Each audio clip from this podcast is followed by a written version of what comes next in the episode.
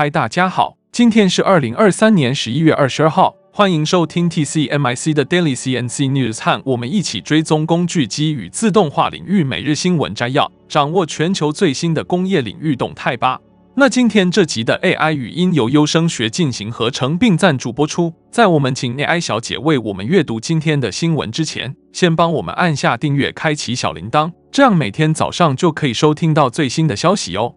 好，那就让我们开始今天的新闻摘要吧。让我们看到第一则，我们将聚焦于一则关于关于日本先进机床供应商在应对两用出口风险方面的报道。让我们一起深入了解这一话题。最近，日经新闻的调查发现，日本工具制造商包括法纳科和 DNG 茉莉等，正积极实施保障措施，以防止其敏感技术被用于军事目的。这努力背后的原因是。中国主要研究机构在开发核武器方面使用了 DMG 茉莉的德国子公司制造的最新机床。根据 DMG 茉莉的表示，他们怀疑这台机器在遵守法律法规的情况下被非法转售，而该公司则在2010年或2011年左右制造了这台机器。尽管 DMG 茉莉在产品中使用感测器检测机器异常移动，但该公司直到2021年才实施了跟踪系统。这导致中国研究机构似乎已经长时间拥有了这台机床。则外报道提到了日本工业机器人制造商法纳科一直在出口电脑数值控制 CNC 设备时采取的措施，以及机器零件制造商 THK 在航空航太业务中加强的检查。然而，这些保障措施也带来了额外的负担，而机床需要经常维修和维护检查。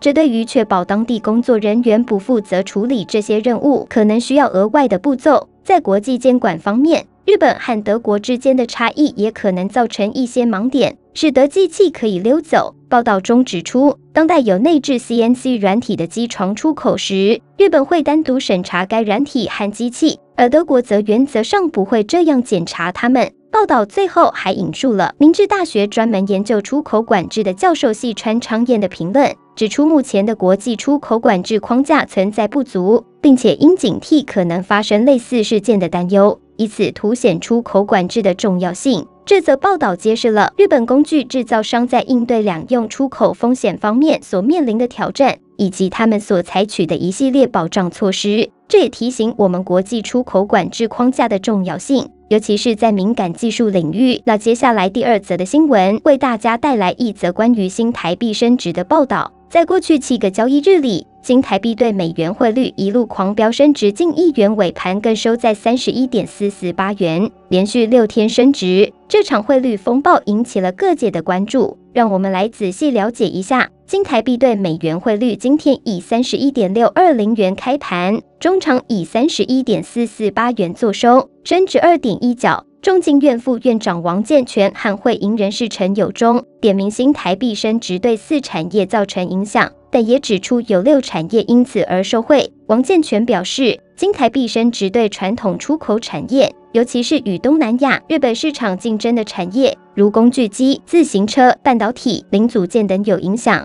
然而，对进口产业则有利，特别是进口汽车、化妆品和高档服饰等舶来品相关产业。会银元是指出，新台币升值至三十一点一和三十一点四是关键价位，但央行目前正在观望整个亚币汇率升值的状况。央行在上周出手阻升时，外汇成交量曾达二十亿以上，显示央行调节是重要的因素。陈友忠补充指出，目前新台币升值幅度相对还不够高，与韩元相比，台湾升值幅度较小。然而，若韩元比台币弱，央行就可能出手。因为两者是主要竞争对手，在报道的最后，报道引述了会银人士的看法，指出我国六七成产业都是出口导向，央行多数情况下阻升不足贬，重点是观察与亚洲汇价同步与否。若台币升值超越其他亚洲国家，可能会影响贸易条件，央行才会考虑阻升。这波新台币升值引发了各方的讨论，对于不同产业有着不同的影响。我们将持续关注汇率变动对工业和经济的影响。接着，第三则新闻为大家带来一则关于物流自动化的报道。近年来，随着科技的发展，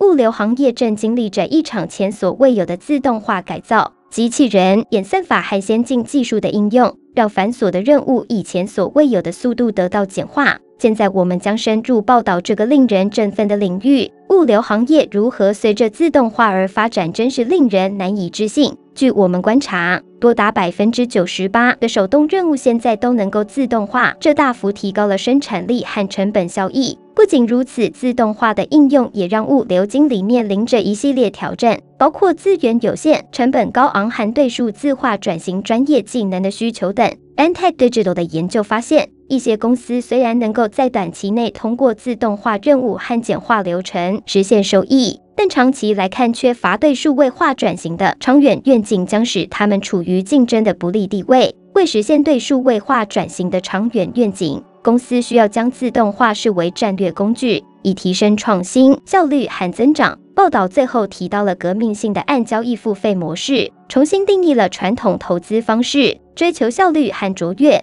这种模式根据用户处理的档或期型未来收费，消除了前期资本投资和资源密集型软体管理的需要，从而节省了企业的支出。总体而言，物流自动化正成为行业的新标准。透过自动化及服务平台，如 Automate IQ，企业可以实现业务目标，提高效率和生产力。然而，报道也指出，除了成本之外，自动化还涉及一些隐藏的费用，需要企业领导者深思熟虑。紧接着是第四则新闻，为大家带来一则关于海事领域的最新消息：世界上首艘 3D 列印水上计程车震撼登场。不仅如此，它还荣获吉尼斯世界纪录中最大的 3D 列印船的殊荣。增材制造技术，也就是 3D 列印。已经在海事领域引起了巨大的变革，从皮划艇到超级游艇，这项技术的应用范围越来越广泛。传统上，人们讨论 3D 列印主要是用于在海上制造零件或因供应链问题而中断的零件。但现在它已经延伸到了制造整艘船的领域。这次我们要介绍的是由 Alsia Marine 和 Abu Dhabi Maritime 合作制造的 3D 列印水上计程车。这不仅是一辆计程车，更是一项技术上的创举。它成功打破了吉尼斯世界纪录，成为最大的三 D 列印船。这艘三 D 列印水上计程车的规模相当惊人，它的长度达11.98米，约39.3英尺。虽然重量尚未公开。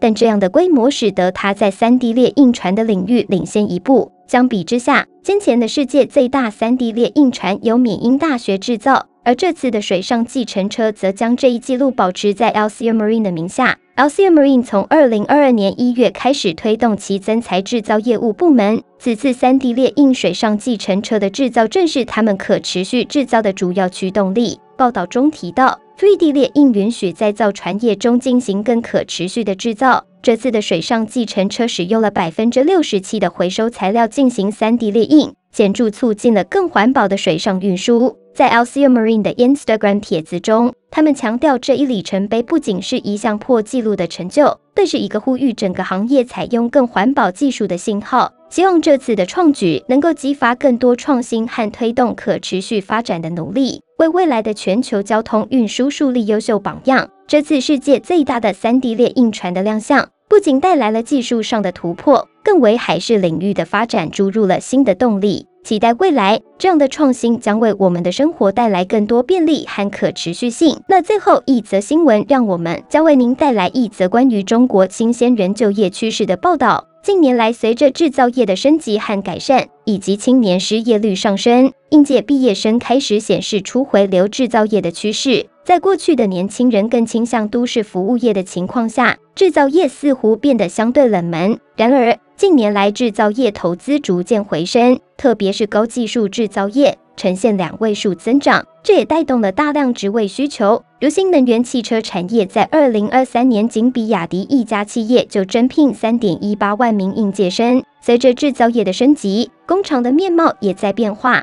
过去的单调重复工作正在被智慧制造时代取而代之。大量智慧化工厂的出现，使得工人可以在控制室内进行遥控操作，这也让制造业变得更具吸引力。报道中指出，制造业释放了大量工作机会。这也使得失业率上升的压力下，制造业的吸引力进一步提高。许多企业表示，今年收到的简历数量明显增多，学历品质也提高。在今年九月的校招季，一位来自湖南某重点大学电子资讯系的应届毕业生宋浩，深切感受到了就业难的现状。尽管大多数毕业生仍倾向互联网行业，但由于竞争激烈，很多人纷纷转向制造业，尤其是一些新兴的高科技制造业。报道中提到，制造业新兴行业的崛起对人才需求相应扩大。根据智联招聘的报告，今年受访的应届毕业生中，百分之八表示期待进入汽车生产加工制造行业，比去年上升了两个百分点。而在过去的几年中，智慧制造招聘职位的增长率一直保持在百分之五十以上。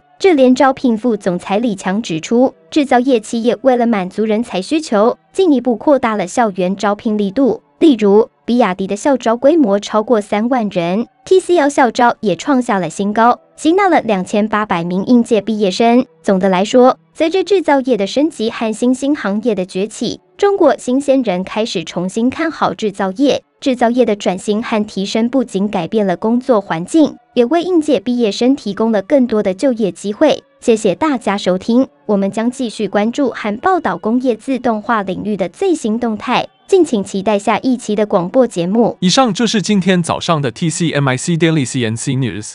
工业自动化正在不断的发展。还敬请关注我们的节目，我们将持续为您带来最新的科技动态，还有行业资讯。如果你喜欢今天的节目，请给我们一个五星好评或按赞，并在留言中告诉我们你还想了解哪些其他有趣的新闻呢？祝您有个美好的一天，我们下次再见。